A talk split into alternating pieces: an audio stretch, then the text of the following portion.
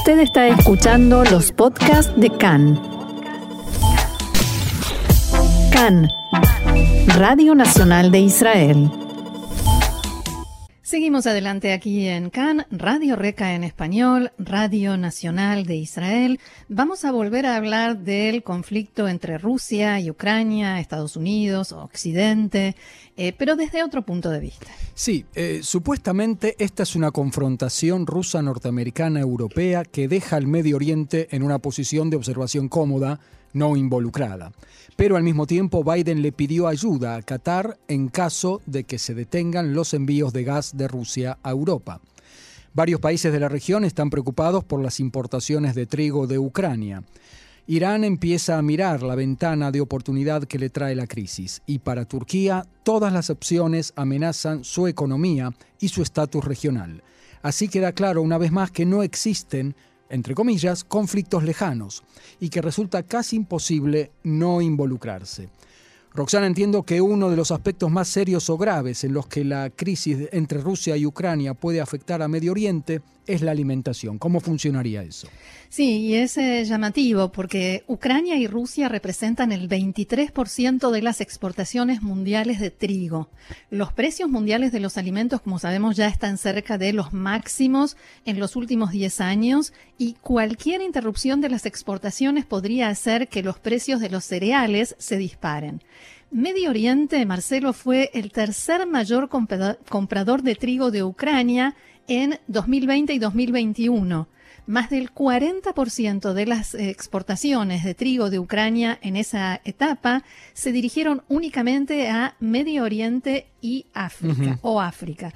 El eh, Fondo Monetario Internacional prevé que los costos de la energía y los costos de los productos básicos en muchos países van a aumentar en caso de que este conflicto siga avanzando. Sin embargo, dicen, el efecto en Medio Oriente podría ser mucho peor que en otros lugares.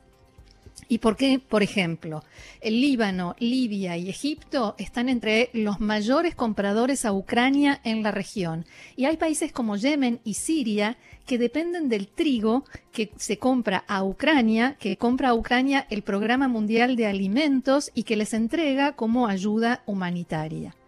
Egipto que es un país con más de 100 millones de habitantes, es el mayor importador de trigo del mundo. Además de que en Egipto el pan es algo muy básico eh, e indispensable en la dieta nacional. Las, es icónico. Las autoridades de ese país ya están advirtiendo de una escasez y Rusia es el principal proveedor de trigo de Egipto. Ucrania es el segundo. Así que imaginemos la situación. Una escasez a largo plazo podría agravar una situación de seguridad alimentaria que ya de por sí es grave en algunos países de la región. Hemos hablado no hace mucho de la situación en Yemen, de la situación de los niños en Yemen.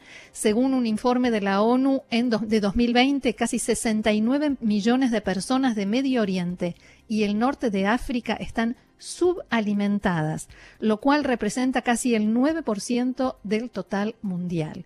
Y como decíamos, muchas de estas personas se encuentran en países devastados por conflictos.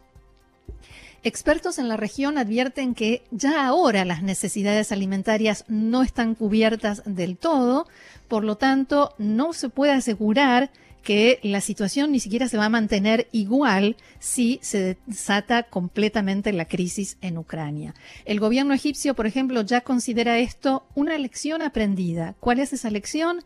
Hay que diversificar las compras, las importaciones, para asegurar en forma permanente los suministros si alguna vez hay conflictos. O yo diría, cuando haya conflictos. Cuando haya, porque la pregunta ahora va a ser, bueno, ¿cómo se reacomoda todo este... este tema de la seguridad alimentaria en el Medio Oriente, ¿no? Así es. Eh, otro aspecto importante que se vería afectado eh, por esta crisis es la de la energía, ¿no? Por supuesto el petróleo, pero entiendo que también el gas natural juega aquí. Sí, Empecemos por decir que representantes de los principales exportadores, países exportadores de gas natural, empezaron ayer una serie de reuniones en Qatar que se van a extender hasta mañana en un contexto de escalada de precios y, por supuesto, con la crisis Ucrania-Rusia como telón de fondo. En este contexto, hoy se reúnen en Doha los ministros de Energía del Foro de Países Exportadores de Gas y mañana se va a celebrar la cumbre de los jefes de Estado y de Gobierno de los 11 eh, miembros del grupo. No está confirmado si va a asistir Putin, se cree que no, pero quien ya llegó a Qatar y ya comenzó sus reuniones bilaterales es el presidente de Irán, Ibrahim Raisi. Rusia tiene un papel dominante en la industria porque su gigantesca empresa estatal Gazprom es la única empresa con gas natural disponible. Así que, dicen en el medio, Putin es quien decide y decide desde el Kremlin, sin molestarse en negociar o, en grandes diálogos. Además de Rusia, este, este grupo incluye a Qatar, Irán, Libia, Argelia y Nigeria, que representan más del 70% de las reservas de gas. Estos países ahora se enfrentan a una presión cada vez mayor porque Europa está buscando proveedores alternativos a Rusia. La mayoría dice que ya están en su producción máxima o cerca del límite y que solo pueden enviar suministros de ayuda a corto plazo a Europa si los clientes que ya tienen están de acuerdo.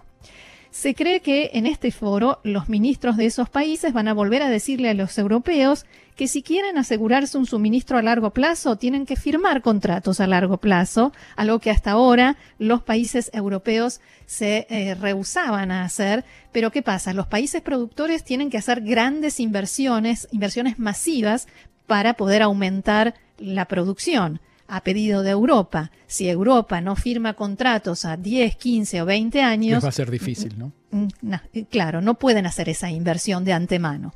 ¿Cómo afecta o puede afectar esta crisis a Turquía? Yo creo que Turquía es, eh, si no el más afectado, uno de los países más potencialmente afectados por esta crisis. Las amenazas de Estados Unidos de imponer sanciones a Rusia, especialmente al gasoducto ruso que suministra alrededor del 40% del consumo de Europa, hasta ahora no convencieron a Moscú de retirar sus tropas, pero sí preocupan y mucho al presidente de Turquía, Erdogan. Ankara está unida por cuestiones económicas a Moscú, que van desde cientos de empresas turcas que operan en Rusia y pasan por los miles de millones que gastan los turistas rusos en Turquía cada año y también un gasoducto por medio del cual Rusia transfiere gas a Turquía y a países europeos. Hablamos de Turkstream, que cruza el mar, Negro desde Rusia y evita Ucrania para que la compañía estatal rusa Gazprom pueda transferir gas a Rumania y Hungría y en fases posteriores del proyecto a más países. Para Turquía este proyecto es muy importante. Eh, porque por un lado los, ingresos por las regalías de por las transferencias son enormes y también por el estatus que le dan como centro de comercialización de gas para Europa y como quien tiene la llave de paso que puede abrir o cerrar de este corredor por el cual transita el gas hacia Europa. Exacto. La Unión Europea y Estados Unidos siempre se resistieron, se opusieron a este proyecto porque le da a Rusia una posición estratégica y amplía su cuota de comercialización de gas a Europa. Precisamente cuando los europeos buscan diversificar sus fuentes de energía y reducir su dependencia de Moscú. Cuando Biden amenazó con imponer sanciones al gasoducto Nord Stream 2 al principio de este conflicto, el que cruza el mar Báltico desde Rusia hasta Alemania, su amenaza también incluía la posibilidad de sanciones al oleoducto turco, o sea, está hablando en serio. Ahora, el gasoducto ruso-turco no es el único proyecto amenazado. Eh, si el conflicto entre Rusia y eh, Ucrania va a más. También Ankara está construyendo y muy rápidamente el canal de Estambul, que va a conectar el Mar Negro con el Mar de Mármara y va a servir como una ruta paralela al estrecho del Bósforo. Rusia teme que el canal de Estambul se convierta en una ruta militar para las fuerzas de la OTAN, mientras que Estados Unidos está preocupado por la posibilidad de que los turcos permitan que los buques de guerra ruso lleguen al Mediterráneo. O sea, cada uno tiene sus buenos motivos y siempre el perjudicado sigue siendo Turquía. Turquía que se comprometió con Rusia y Estados Unidos a que no va a convertir ese nuevo canal en un campo de batalla, pero también ve cuánto dinero perdería Por ejemplo, estamos hablando de unos 8 mil millones de dólares al Mm. año se- en este proyecto. Nada poco. Y además, la posibilidad de que, eh, si resulta afectado el proyecto, también esto ahuyente a los inversores, entre los cuales está el yerno del presidente Erdogan. ¿E ¿Irán sigue, está, está involucrado en esto? ¿Cómo se ve perjudicado o beneficiado? En realidad, Irán puede verse eh, beneficiado. Contrariamente a las eh, preocupaciones turcas, Irán ve en esta crisis una oportunidad, aunque no inmediata, para ofrecerse como una fuente de gas adicional para Europa. El descubrimiento del enorme campo de gas de Shaluz en el mar Caspio podría convertir a Irán en el mayor productor de gas del mundo cuando se levanten las sanciones que pesan por su programa nuclear. Y, esto y nos de ahí, otra vez claro, puede haber una motivación importante para los Y lo- países y lo de decía Europa hoy el que se primer levanten ministro las Bennett. Lo decía hoy el primer ministro Bennett cuando mencionó el tema energético. La idea de que Irán pudiera ser uno de los proveedores de gas a Europa ya surgió en las discusiones del acuerdo nuclear de 2015, pero después, cuando Trump se retiró del acuerdo, también ese tema quedó olvidado, o por lo menos quedó de lado. El gobierno Ujú. en Teherán anunció el mes pasado que Irán podría suministrar al menos 20% de las necesidades de gas de Europa.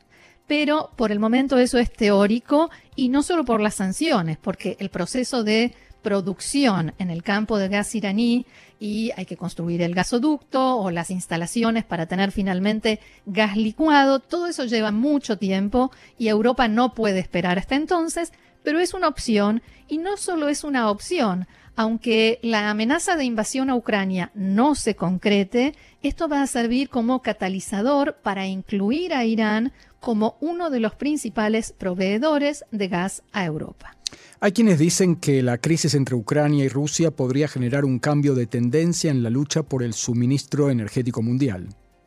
Y yo creo que sí, yo creo que, se- que va a ser así, porque los países europeos y Estados Unidos están buscando alternativas al gas, al gas ruso que los libere de la dependencia de Moscú y reduzca las palancas de control y de influencia que tiene Putin sobre la economía europea. La pregunta no es solamente quién podría suministrar inmediatamente varios millones de toneladas de gas al día para Europa, sino cómo dividir, cómo dispersar las fuentes de gas para reducir el poder de Rusia, pero no cambiar, no pasar de una dependencia a otra, no pasar de depender de un líder u otro o de un país u otro. Lo que está sucediendo ahora entre Rusia y Ucrania muestra de una forma contundente lo que significa la dependencia de un solo y gran proveedor de energía. China, por ejemplo, tiene acuerdos de suministro de gas con Irán, Qatar, Turkmenistán y Azerbaiyán. Y esta parece ser la tendencia que asoma a nivel mundial. Todo parece indicar que en los próximos años, en la competencia por el suministro de gas, las grandes potencias van a buscar estos recursos vitales, como el gas natural, en países pequeños y periféricos para poder así diversificar y especialmente evitar la dependencia. Muy bien. Creo que estamos un poco más informados de antes de cómo están conectados Europa y el Medio Oriente El en todo Oriente, esto, por el lado económico, por ejemplo. ¿No? Sí, y por el lado energético. Así es.